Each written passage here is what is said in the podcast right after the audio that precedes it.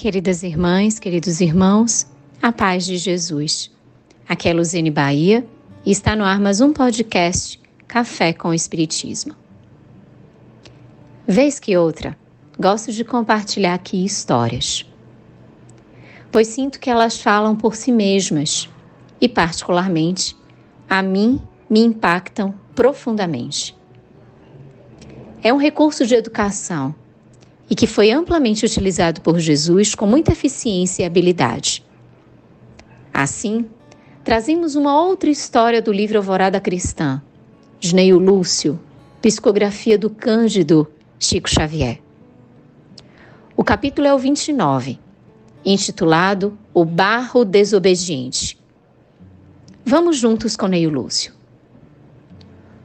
Houve um oleiro que chegou ao pátio de serviço e reparou com alegria em pequeno bloco de barro. Contemplou, enlevado, em face da cor viva com que se apresentava e falou: Vamos, farei de ti delicado pote de laboratório. O analista alegrar-se-á com teu concurso valioso. Imensamente surpreendido, porém, notou que o barro retrucava: Oh, não, não quero. Eu, no laboratório, tolerando precipitações químicas, por favor, não me toques para semelhante fim. O oleiro espantado considerou: Desejo dar-te forma por amor, não por ódio. Sofrerás o calor do forno para que te faças belo e útil. Entretanto, por que te recusas ao que proponho? Transformar-te-ei numa caprichosa ânfora destinada a depósitos de perfumes. Oh, nunca, nunca! exclamou o barro. Isso não. Estaria exposto ao prazer dos inconscientes. Não estou inclinado a suportar essências através de peregrinações pelos móveis de luxo. O dono do serviço meditou muito na desobediência da lama orgulhosa. Mas entendendo que tudo devia fazer por não trair a confiança do céu, ponderou: Bem, converter-te-ei então num prato honrado e robusto. Comparecerás à mesa de meu lar, ficarás conosco e serás companheiro de meus filhinhos. Jamais, bradou o barro na indisciplina. Isso seria pesada humilhação. Transportar arroz cozido e aguentar caldos gordurosos na face? Assistir inerme às cenas de glutonaria em tua casa? Não, não me submetas.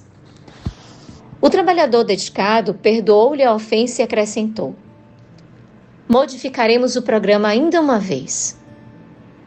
Serás um vaso amigo em que a límpida água repouse. Ajudarás aos sedentos que se aproximarem de ti. Muita gente abençoar-te-á a cooperação. Despertarás o contentamento e a gratidão nas criaturas. Não, não, protestou argila. Não quero. Seria condenar-me a tempo indefinido nas cantoneiras poeirentas ou nas salas escuras de pessoas desclassificadas. Por favor, poupa-me, poupa-me. O oleiro cuidadoso considerou preocupado. Que será de ti quando te conduzirem ao forno? Não passarás de matéria endurecida e informe, sem qualquer utilidade ou beleza. Sem sacrifício e sem disciplina, ninguém se eleva aos planos da vida superior. O barro, todavia, recusou a advertência, bradando: não aceito sacrifício, nem disciplina. Antes que pudesse prosseguir, passou o enfornador, arrebanhando a argila pronta, e o barro desobediente foi também conduzido ao forno em brasa. Decorrido algum tempo, a lama vaidosa foi retirada. E ó surpresa! Não era pote de laboratório, nem ânforas de perfume, nem pratos de refeição, nem vaso para água, e sim feio pedaço de terra requeimada e morta, sem qualquer significação, sendo imediatamente atirado ao pântano. Assim acontece a muitas criaturas do mundo. Revoltam-se contra a vontade soberana do Senhor, que as convida ao trabalho de aperfeiçoamento. Mas, depois de levadas pela experiência ao forno da morte, transformam-se em verdadeiros fantasmas de desilusão e sofrimento, necessitando de longo tempo para retornarem às bênçãos da vida mais nobre.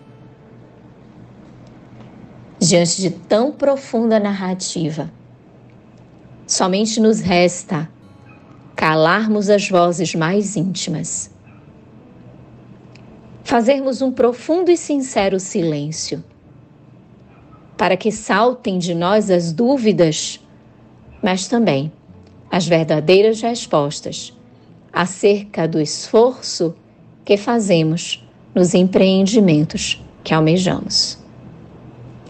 Que Jesus nos abençoe e nos auxilie em todo este processo.